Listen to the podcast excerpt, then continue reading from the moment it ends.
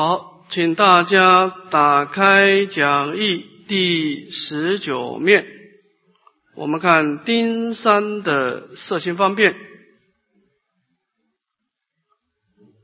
前面我们讲到啊，往生的一种心态的准备。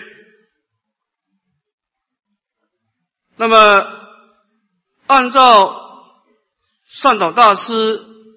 跟偶维大师的说法，一个人要往生啊，他的心态必须是信愿具足，顺从本愿。弥陀的本愿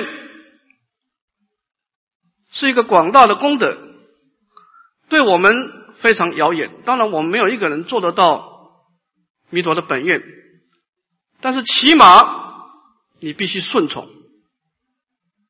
也就是说，净土中可没有人要求我们跟阿弥陀佛的功德一样，但是你至少你的心态跟弥陀的功德的心态是同一个方向。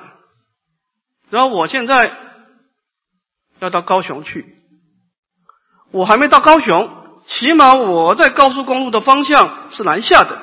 你不可以说极乐世界在高雄，你往北走，你这个不是顺从本愿吗？你哪能往生呢？阿弥陀佛要救你也没法子了啊！所以往生的人，他不是只有念佛而已，他必须要回心转意。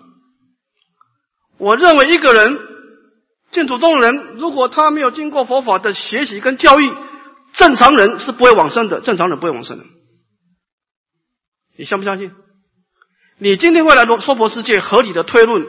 你就是贪念娑婆，你就是想要主宰娑婆，你才来的嘛？你这种心态去念佛能往生吗？当然不可能往生嘛！往生是要经过训练，要调整的，才可能往生。不是说一个随便的人佛号念念就往生的，不是这么回事。佛号是一个助缘，你的心态没有调整。你的心态是顺从娑婆的，所以念佛人首先要先调整心态啊！你必须透过你用善导大师方法也可以，你用偶遇大师方法也可以，反正总而言之，你必须要把你的啊从顺从娑婆世界的这种思考模式，把它换成顺从极乐世界的思考模式，这是一个方向。因为你你提起佛号的时候。为什么要改变新思考模式呢？因为你提起符号的时候是两种力量的拉扯、反复，一个叫做生死业力，它会把你拉回来；一个叫做往生的愿力。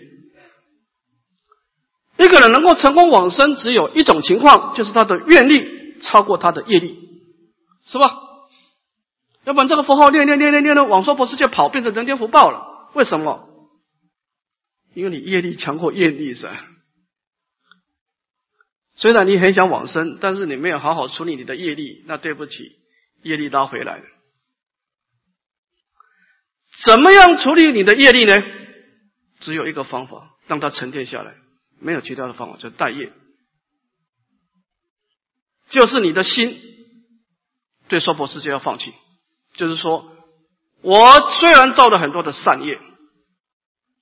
但是我这个善业，我准不准备往娑婆世界跑了？我要把所有的业力，把我所有的资粮回归到净土去了。就是说，你自己对人生有要做收尾的心态了，就断相续心这个时候业力才会沉淀的。所以很多人，他只是顾着要求往生，就像憨山大师说的：“佛只听念，他言心只听长。”就是说，他到佛堂的时候，哎呀，一进入佛堂，看到阿弥陀佛，马上摄心专注，一心归命极乐世界阿弥陀佛。离开佛堂的时候，该干嘛还干嘛，啊，该攀岩还攀岩。那么你这样子的话呢？你的生命当中是两种力量在活动啊。第一个，你在佛堂的时候加强愿力，你离开佛堂的时候是增长生死业力。啊，结果嘞？结果你可想而知啊！你进入佛堂只有两个小时，你在佛堂外面活动二十二个小时，后果你就知道了，是吧？在临终的时候，当然你一句佛号提起来，生死业力也现前，往生的业力也现前，结果业力强过业力，对不起，再来一次。所以净土宗，诸位，你一定要是做两件事情，你要永远记住，你是做两件事，不是做一件事情。很多人。往生人提起佛法，他只做一件事，就是想办法去规划他的来生，要求生净土。他忽略了怎么去处理他的过去。我再讲一次，你不处理过去，你是不会往生的，因为过去也不会放过你。关键是你也不会放过，你也不会放过过去，两个都互相不不放不放过对方啊。所以我们今天要知道。往生的人要做两件事，一个叫愿离娑婆，一个叫星求极乐。你要处理，把双方都处理好。而愿离娑婆的重要性强过星求极乐，因为你娑婆世界待太久了。虽然他给你很多的刺激，但是他可以给你很多美好的回忆。如果你不做好心态的准备，你是离不开他的。你离不开这个念头的话。那你就让业力有机可乘了啊！所以我们前面讲到一心归命，它的前提放下主宰啊！你没有放下主宰，你这个一心归命就大打折扣，而且你把业力弄得很强大，你最后还是被业力拉回来啊！所以我们前面花了大部分的时间来谈心态啊。那么你如果心态准备好了，哦，你开始不畏生死，安住真如，放弃主宰，一心归命，心态都假设都做好了，哎，现在就有资格谈念佛了。念佛是后半段，你你心态准备好了，啊，那你这个时候每一句佛号，那一念一个准，每一句佛号就是一念相应一念佛啊。那么当然，我们李观音也不能妨碍世修，心态的准备也不能妨碍实际的操作。所以，当我们心态准备好以后，已经透过善导大师、偶一大师的思想，顺从本愿以后，应该怎么念佛呢？我们看看色心方便啊。看第一段，一句弥陀念诵听专注力，十句成片三三四相续力。那么，我们净土中人永远不要忘了，往生是要仰仗弥陀摄受的。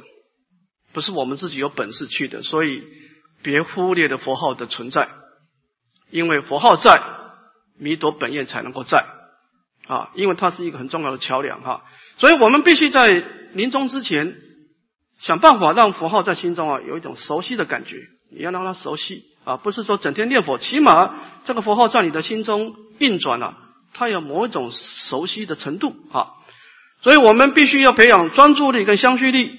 首先，你要做的第一件事情，先培养第一个佛号，就是说，念佛人必须要在心中那么多的妄想当中啊，先拨出一块空地出来，让佛号生存啊，在污泥当中先种上一朵莲花啊。那么，怎么样跨出第一步呢？印光大师的伟大，他讲说一句弥陀念诵体，他有三个次第，念从心起。声从口出，音从耳入，啊！诸位，每一句佛号必须从你一心归命的心升起。我们前面花了很多时间告诉大家怎么修一心归命，啊！佛号可千万不要从嘴巴升起。有些人心导妄想，佛号就从嘴巴升起，这个佛号不算数，不算数，啊！每句佛号要从你你心态的作意，我知道。我未来该怎么走了？好，这个时候从心里面带动佛号，通过嘴巴的震动创造音声，最后再听回去。哎，你的心中有一句佛号的相应。啊，这是第一件事情，先让你的佛号在你的心中烙下一个根，然后再把这个佛号在你的心中慢慢的扩大。啊，怎么办呢？要创造一个节奏。啊，印光大师说三三四。啊，三句、三句、四句，因为你没有节奏，这个符号在运转当中，你很难摄行啊，所以我们必须要有个节奏感啊，三三四啊。那么在相续当中呢，我们也提出我们过去在佛学院大家念佛的经验，提出一个五点计数法。这个适用的时机是在打坐，因为打坐不能掐住，你进行的时候可以掐住，你打坐的时候身体是静的，你手在动啊。身劳神动啊，久者伤身啊。因光大师说会是会成病啊，所以你打坐的时候，你可以观想前面有五个点啊。那么一二三四五，一点里面就练十声，这一片就五十声。那么这样子呢，你就五十声，你就练一片，再拨一句，拨一个珠啊。你这个拨珠的次数，掐住的数次数可以大大的降低。好。那么在练五点技术的时候，这有四个地方要注意。第一个，安置地轮，立心下沉。念佛很忌讳心浮气躁，你要把心往下拉。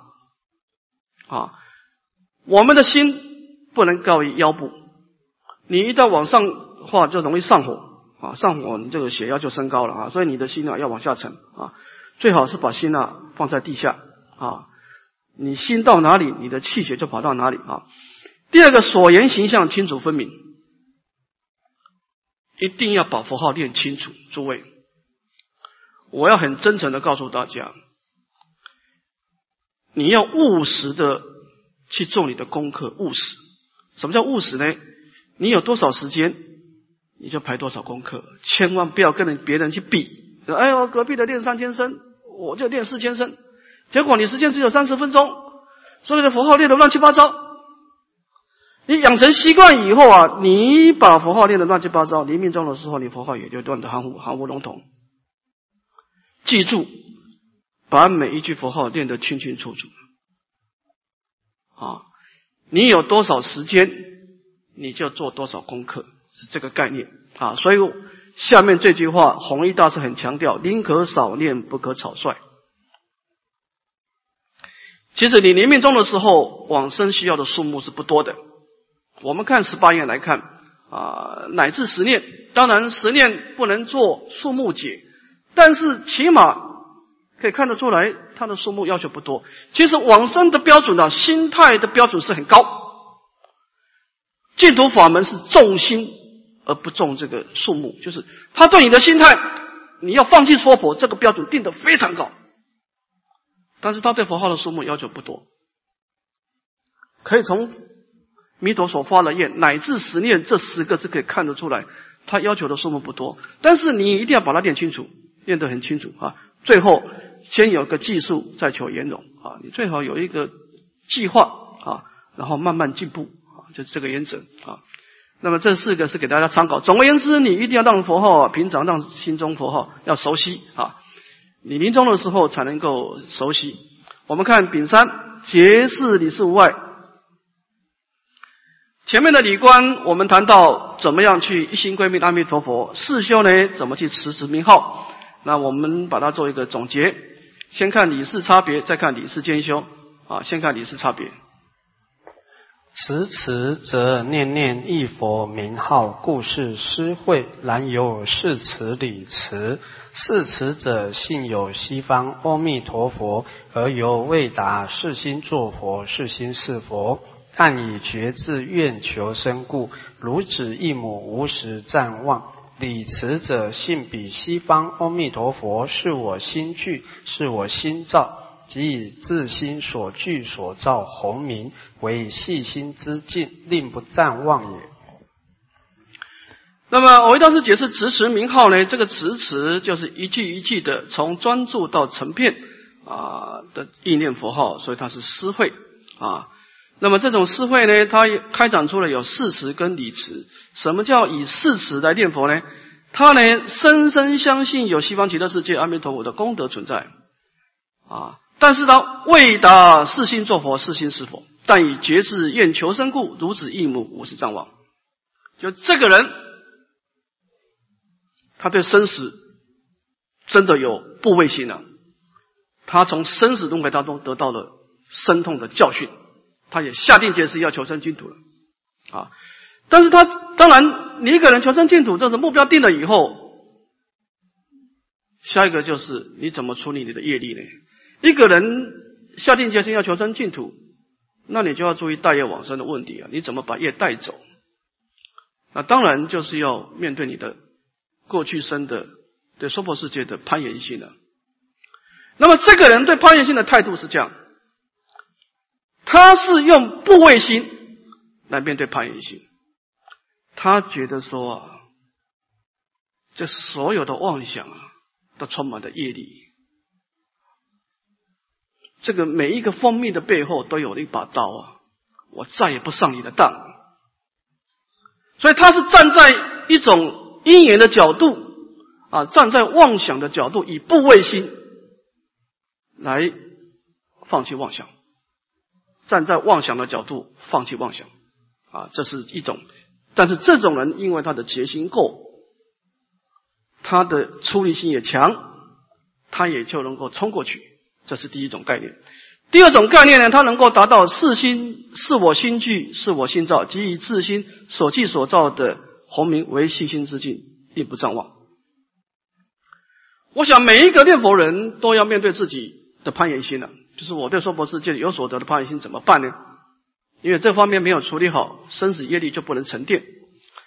那么前面是用部位心，但是这个理观的人呢，他多了一个智慧，他开始啊。去找内心的原点，就是我的心现在出现这么多水泡，那我原来的心是怎么回事？我原来就这么多水泡吗？还是怎么样？所以他就开始找这个，他就开始问妄想一件事情：你从什么地方来说？我为什么打妄想呢？哦，因为有，因为我昨天打妄想，所以今天就等游戏嘛。那昨天为什么打妄想呢？哦，因为前天打妄想。那么今生为什么打妄想呢？因为前生有这样的前生有这样的人生经验，结果一直推往前推推推推到这样啪，结论怎么有妄想？密之了不可得。原来你本来就没有妄想，那是因缘和合，希望有生。所以当你把妄想一直往前推的时候啊，诸位你们知道一件事吗？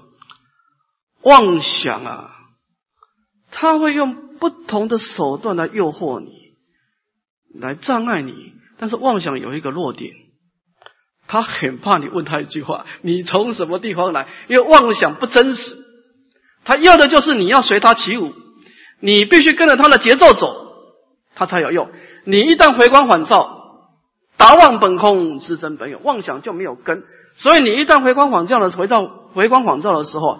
你说妄想，你从什么地方来呢？因为前身啊，再往前身一找，找到最后，啪，何其自信，本质清净。严胆，你本来就没有妄想。那么你有这种认识以后啊，你对妄想就有免疫性了。你真正找过一一次以后，你再来看妄想，就像楞严经说的：“再来观世间，犹如梦中事。”你就知道没那么没有不那么当真的。这个时候再来对视它，就容易多了。就是先看清楚妄想的本质，再来对视它。前面的四修呢，是我也不知道你妄想怎么回事，反正我不惹你就对了。算我怕了你啊。第一种四修呢，他不了解妄想的本质，他把妄想当真，但是当真虽然当真，但是他不去惹他，也就没事。那么第二种人是先把妄想观空。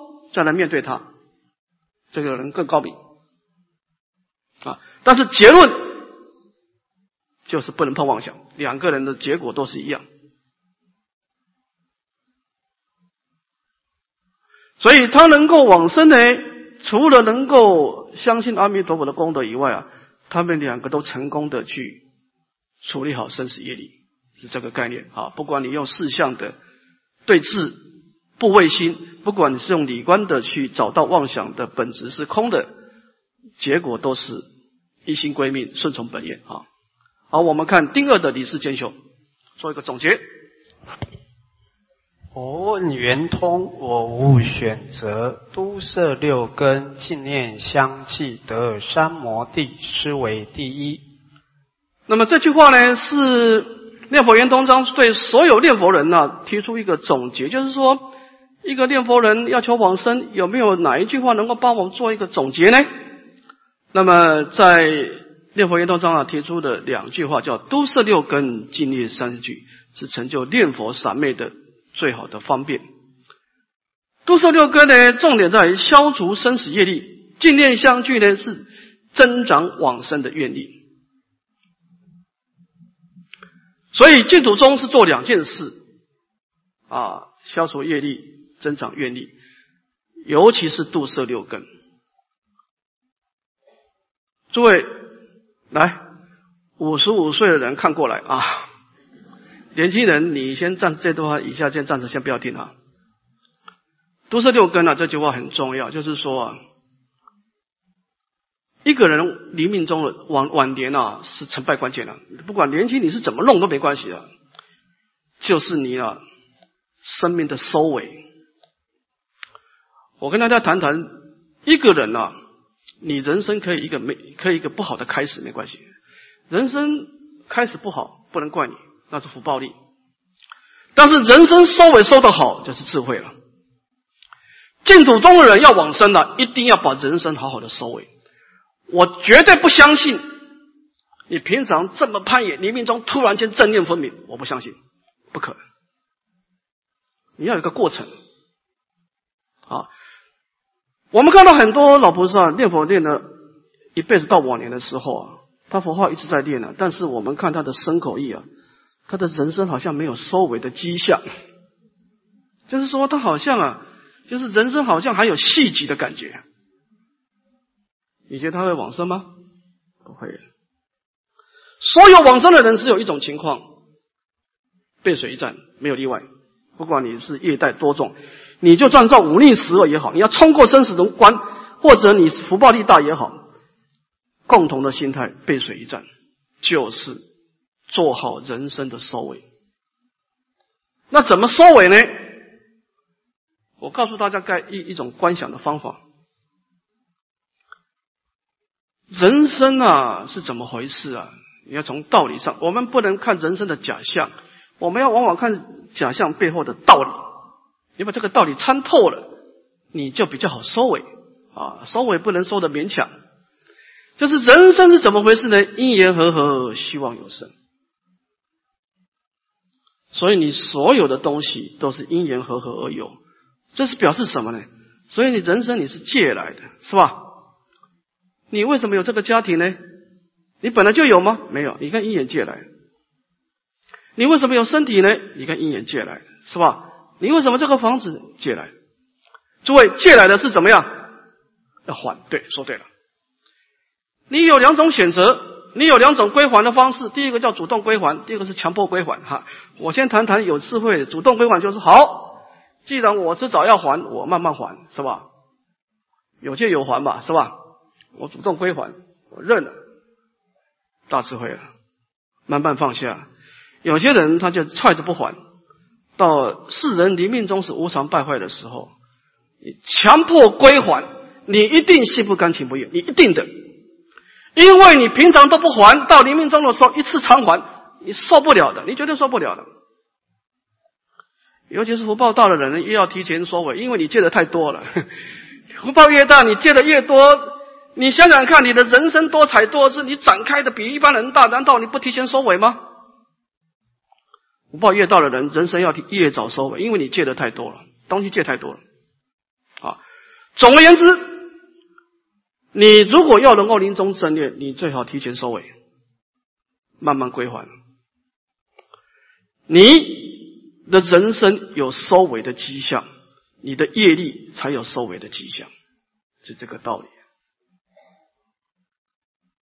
我觉得一个人临终前五年是关键的，往生前五年的。他必须要都是六根尽念相去，他的六根的收摄要慢慢慢慢的收摄，就是他对外境的攀岩心啊，你感觉出这个人的身口意啊，哎，他的心开始往内收了，淡薄了，啊，他的六根的活动啊是往下降了，他对阿弥陀佛的好要是往上升了，这种人生叫叫往我叫做往生的曲线现前。就是说，这五年当中，每一年都可以看得出来六根的六他的六根的攀岩心呢，每一年都在进步。五年的数据，每一年都在递减啊。他对极乐世界的意念呢，五年当中不断在增长。这两种曲线出现，往生的曲线出现了，往生的征兆也出现了。往生是有一个过程的，知道吧？你千万不要认为你是六祖大师啊，说放下就放下，你没那个本事了。说实在，我们一般都是慢慢放下的啊，渐修渐修渐放。就像唱空叔说的，我们末法众生啊，修行是点点滴滴的功夫啊。我今天放下一点，明天放下一点，我没本事马上放下，但是我慢慢放下，结果一样啊。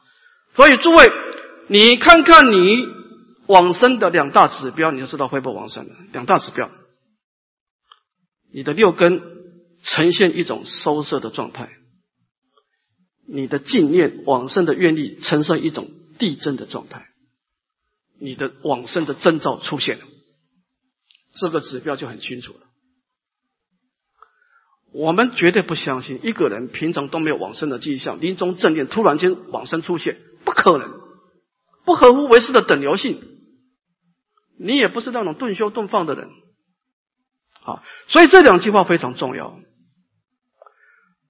做好人生的收尾，你才可以从容的面对生死。啊，那么这个地方是把前面做个总结啊。好，我们看最后的结释啊。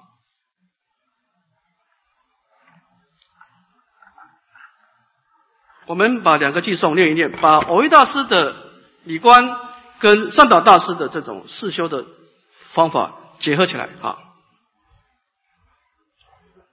内观真如，安住心性，不随妄转，法界圆融体，作我一念心，故我念佛心，全体即法界，外顺弥陀，一心归命，通身靠道，一句弥陀法中王，无边妙义广含藏。此念往生成正觉，不在世间论短长。我们把偶大师的理观跟善导大师的四修结合起来，就是人生的首先要先内观真如啊，安住心性，不随妄转。我想处理因缘最好的方法的第一步，就是先超越因缘，就是站在没有因缘的角度来面对因缘，先把心归零。因为你现在直接面对因缘太难了，你会当真的啊！所以按照佛陀的规划，就是说啊，我们人生留下很多因缘，这些经这些因缘都是娑婆世界的业力了，可以理解的。我们不能够说人生总有个过去的回忆了啊，但是你要善加处理，就是怎么样呢？先把心拉到你生命的原点，在一个。把心先拉到无眼耳鼻舌身意、无色受想行识的那个意境去，站在你的清净心的角度，再回过头来看你的因缘，你就会看到人生就很多小水泡啊！所以先超越因缘，记住这是很关键，先超越因缘啊！这个时候你看到法界圆融体，做我一念心，你把整个法界的因缘回归到一念清净心的时候，你的念佛心全体就契入弥陀法界。所以第一件事情，安住真如，不随妄转。第二个，你才有资格谈面对因缘，先超越因缘。面面对因缘的时候，我们看到一心归命，通身靠导。面对因缘，就看得出来，娑婆世界是一个不好的水泡，极乐世界是一个美好的水泡。所以我们换了一个水泡啊，愿离娑婆，心求极乐啊，一记弥陀法中王。无边妙义广含藏，十念往生成正觉，不在时间论短长啊！所以按照偶一大师跟念跟善导大师的结合，我们一定要先操作偶一大师的概念，站在超越因缘的角度来处理因缘啊，就是这个概念啊。好，我们这这个课讲到这啊，那么大方向呢，就是说。净土中的人，我们要从一个很熟悉的娑婆世界，把它转到一个我们未知的净土去。这个时候你的心态准备就很重要，因为极乐世界没有人去过，娑婆世界你非常熟悉。那么这两个跑道是是逆向的，一个是有漏的，一个是无漏的。所以你做好你心态的准备，变得很关键了。你可以不断烦恼，你也可以不修任何功德，因为功德阿弥陀帮你做好了。但是你不能不做好心态准备，因为你心态没有准备好，你就迈不过去。因为这个坎，你说它难，它还真难；你说它简单，也很简单。这一念心转得过来，你转不过来，那对不起，那就是业障深重；转得过来，就是万德庄严。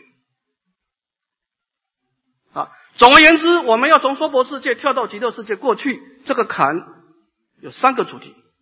第一个，你要成功的走出过去，当然过去不会放过你，他会释释放很多信息来诱惑你，想把你抓回去。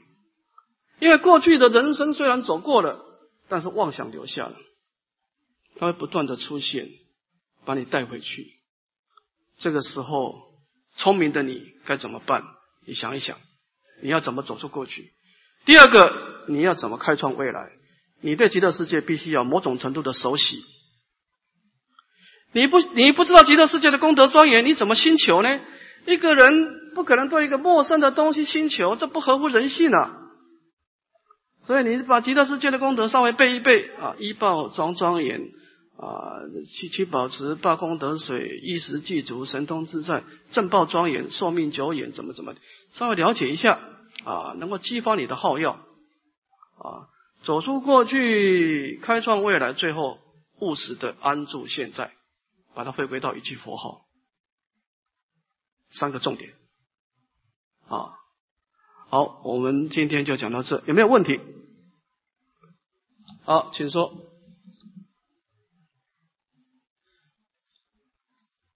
我们只回答上课的问题啊。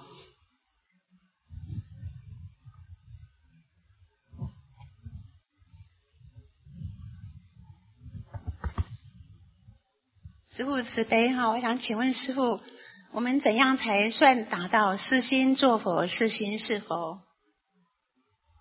好好好，请坐。师父慈悲开始。这个这句话呢，四心作佛是一个因地，四心是佛是一个果地啊。这个是这句话是净土中的因缘观，最重要就这句话，就是说，反正这句话只有两个主题，一个心，一个佛，是吧？四心，你是什么心态来意念佛号，叫四心作佛啊？结果你这个心态就招感阿弥陀佛的什么功德？四心是佛。就是你的心态带动佛号，阿弥陀佛就给你什么样相应的功德？就是四心去造作佛，你这个心就跟佛相应。如果你的四心做娑婆，你嘴巴念佛，那么四心就是是娑婆。所以这个意思就是说啊，虽然你念佛是心力跟佛力结合，但是谁是主动？谁主动？当然，心是主动嘛。今天阿弥陀佛能够主动，如果阿弥陀佛能够主动救把你，你不觉得这件事情很简单吗？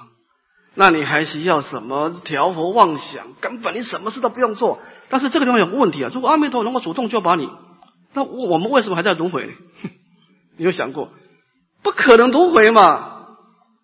阿弥陀佛没办法主动救拔我们，诸位你要知道，阿弥陀佛他的自受用是自在，佛为法王，依法自在。但是他要变成他受用的时候，他就不自在了。入一切众生心想中，我们的准备就变得很关键了。所以这句话说明了弥陀的救拔是有条件的救拔。你千万不要说阿弥陀佛可以无条件救拔你。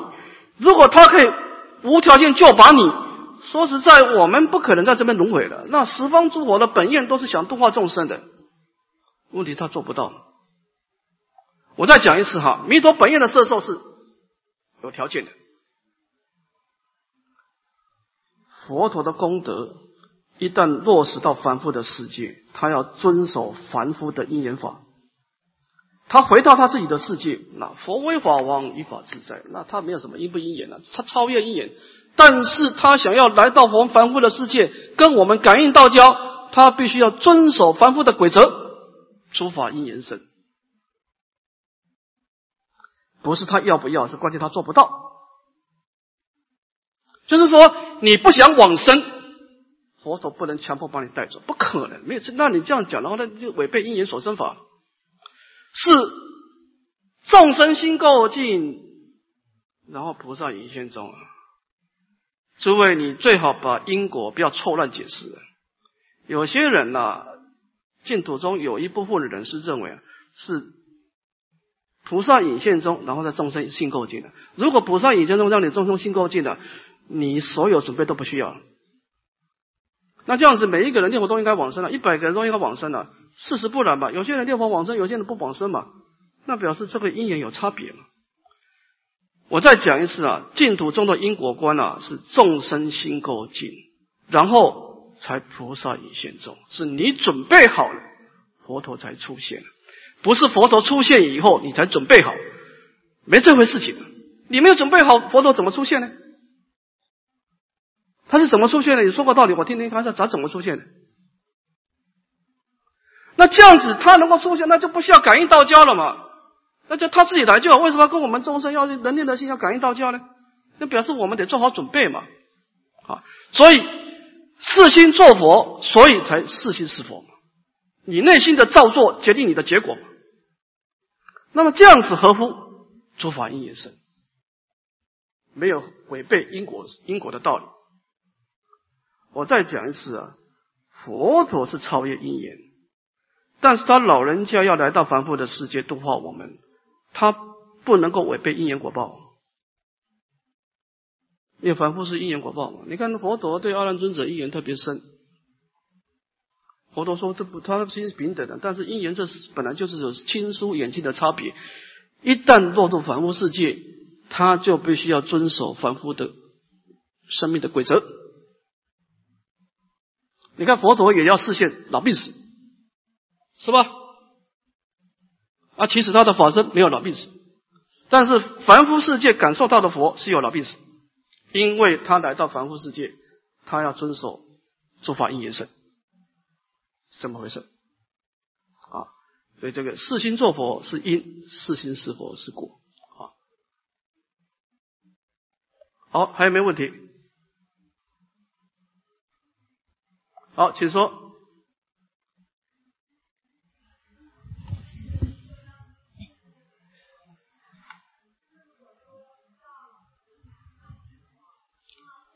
Speaker，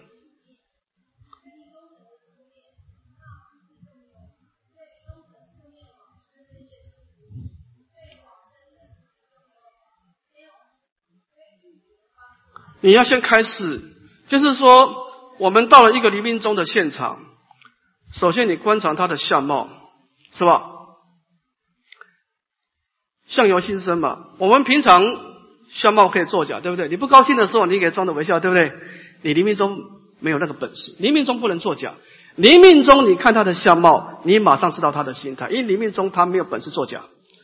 那么他佛号念了一段时间，你看他的相貌就知道他的心有没有跟着佛号走，有没有顺从本愿。你一看他的相貌就知道了。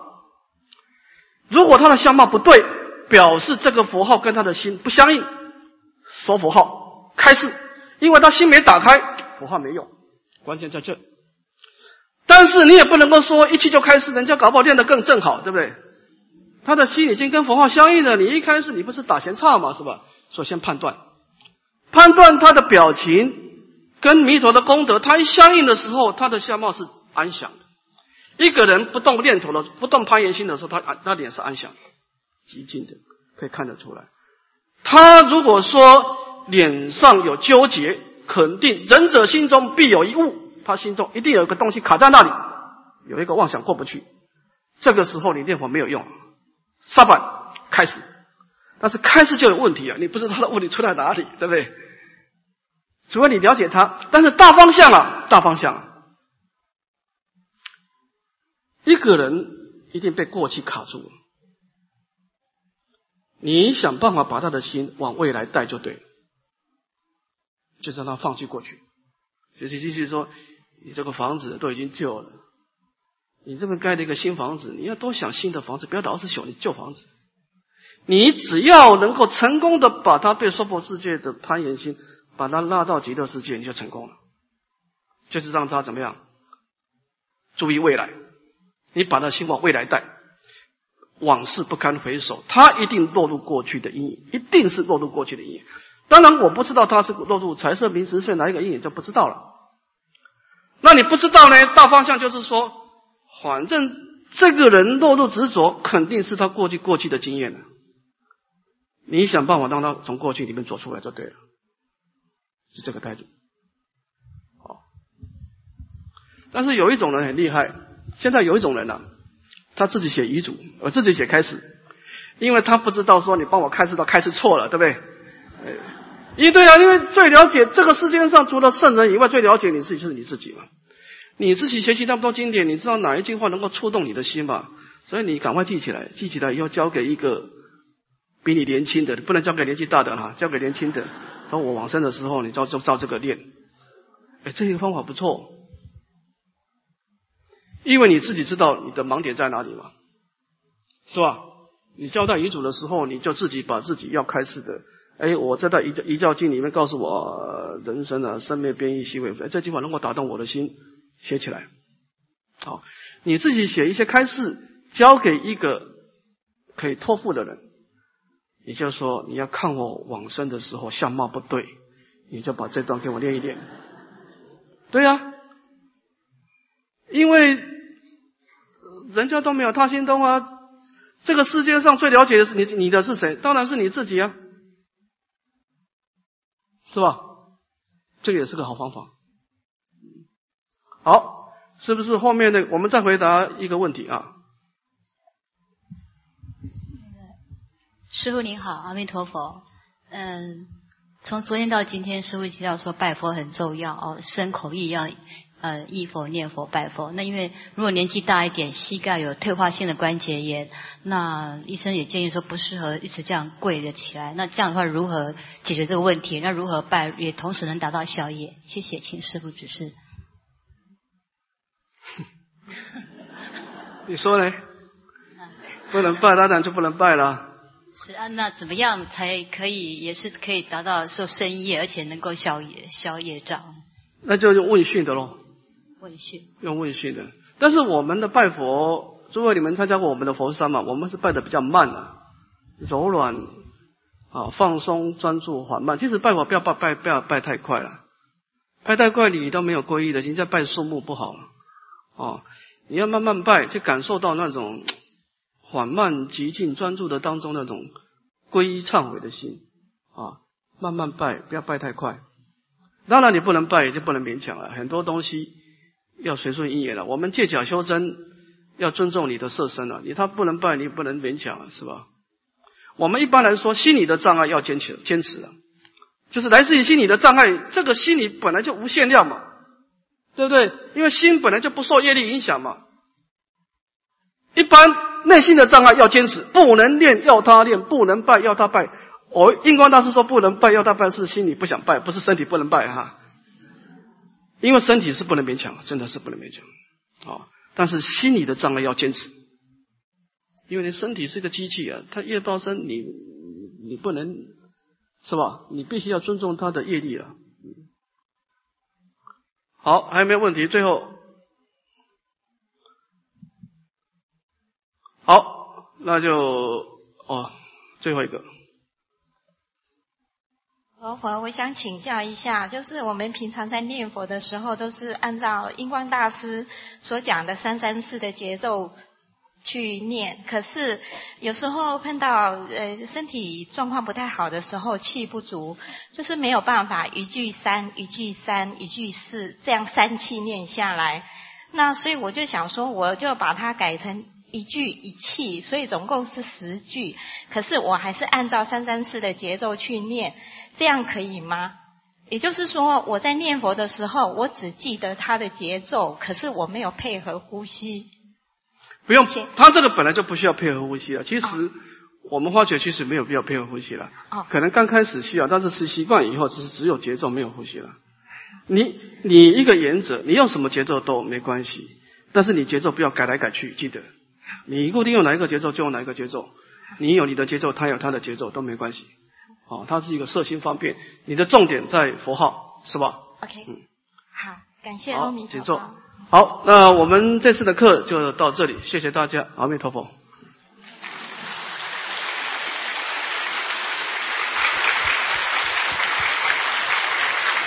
我们下一堂课跟大家谈一谈往生篇啊，会把从念佛到往生一些重点跟大家谈一谈啊，希望下次诸位继续参与。好，阿弥陀佛。